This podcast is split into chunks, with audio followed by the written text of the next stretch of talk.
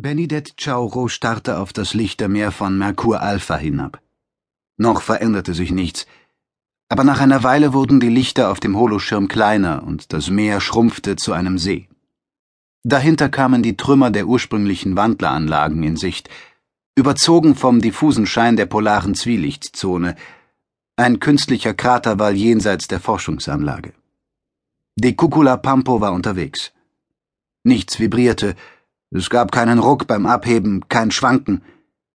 Die Andruckneutralisatoren und Gravoprojektoren konservierten der Besatzung jenen Zustand, als stünden sie auf Terras Oberfläche. Es war die Standardkonfiguration an Bord von LFT-Raumschiffen. Tschüss, Merkur, murmelte Benedette leise. Es ging heimwärts, weg von der Sonne, die zu einer tödlichen Bedrohung für die Menschheit wurde. Die Orterin ließ viele Freunde zurück, aber sie nahm schöne Erinnerungen mit und die Hoffnung, dass sie die Männer und Frauen aus Merkur Alpha bald wiedersehen würde. In Bunkern auf Venus oder Terra oder weiter draußen auf dem Mars, wo es noch schneller kalt werden würde, wenn die Sonne erlosch. Die Rede des Residenten Reginald Bull klang ihr noch im Ohr. Ein Appell an eine Menschheit in höchster Gefahr. Fünfeinhalb Stunden war das inzwischen her. Fremde hatten das Solsystem entführt und sich in der Sonne eingenistet. Sie nannten sich Spenta oder Sonnenhäusler. Sie wollten den wärmenden Stern zum Erlöschen bringen, und gleichzeitig entführten sie Kinder und Jugendliche. Kinder waren die Zukunft eines Volkes. Ohne Kinder würde es keine Menschheit geben.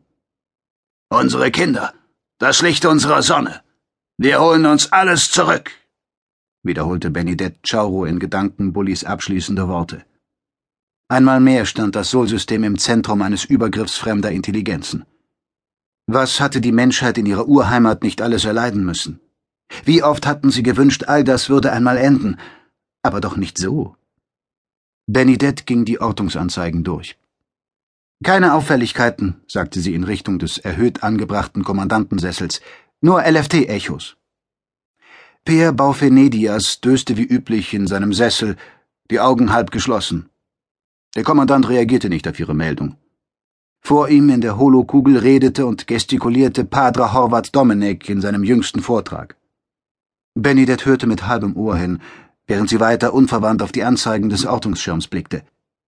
Der Wissenschaftler, einer der besten Kosmologen und Kosmogenetiker der Westside, sprach von Körperwesen, Entitäten, höheren Existenzebenen, wie zum Beispiel Materiequellen, die alle in das System der Kosmonukleotide eingebettet waren. Die Funktionsmechanismen der Schöpfung würden sich einem menschlichen Gehirn nie erschließen, aber es gab Indizien, an denen man sich orientieren konnte. Und die Menschheit tat einen weiteren Schritt und breitete sich im Universum aus. Sie musste dafür Opfer bringen.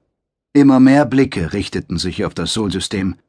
Das 6D-Juwel, wie die Sonne auch genannt wurde, weil sie das Grab einer Superintelligenz bildete und deren Korpus sechsdimensional aufgeladen war, weckte Begehrlichkeiten.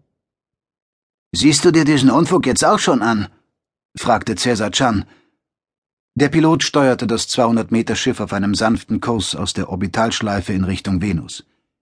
Die Startbeschleunigung von 180 Kilometern pro Sekundenquadrat brachte das Schiff innerhalb von vier Minuten auf eine Geschwindigkeit von 15 Prozent der Lichtgeschwindigkeit, beziehungsweise 45.000 Kilometer pro Sekunde und legte dabei 5,6 Millionen Kilometer zurück. Anschließend flog es mit konstanter Geschwindigkeit weiter, bis in 37 Minuten die Bremsbeschleunigung einsetzen würde. Jeder Flug stellte eine Gefahr für Leib und Leben dar. Die Bedingungen des Raumzeitkontinuums in dem fremden, nicht einmal 150 Lichtjahre durchmessenden Miniaturuniversum wechselten immer wieder und machten Flüge zum Risiko. Solange keine enormen Beschleunigungen wirkten, blieb es jedoch im erträglichen Rahmen. Die Cucula Pampo benannt nach einem Favalo-Musiker des 35. Jahrhunderts, gehörte zu den Versorgungsschiffen des ersten solaren Planeten.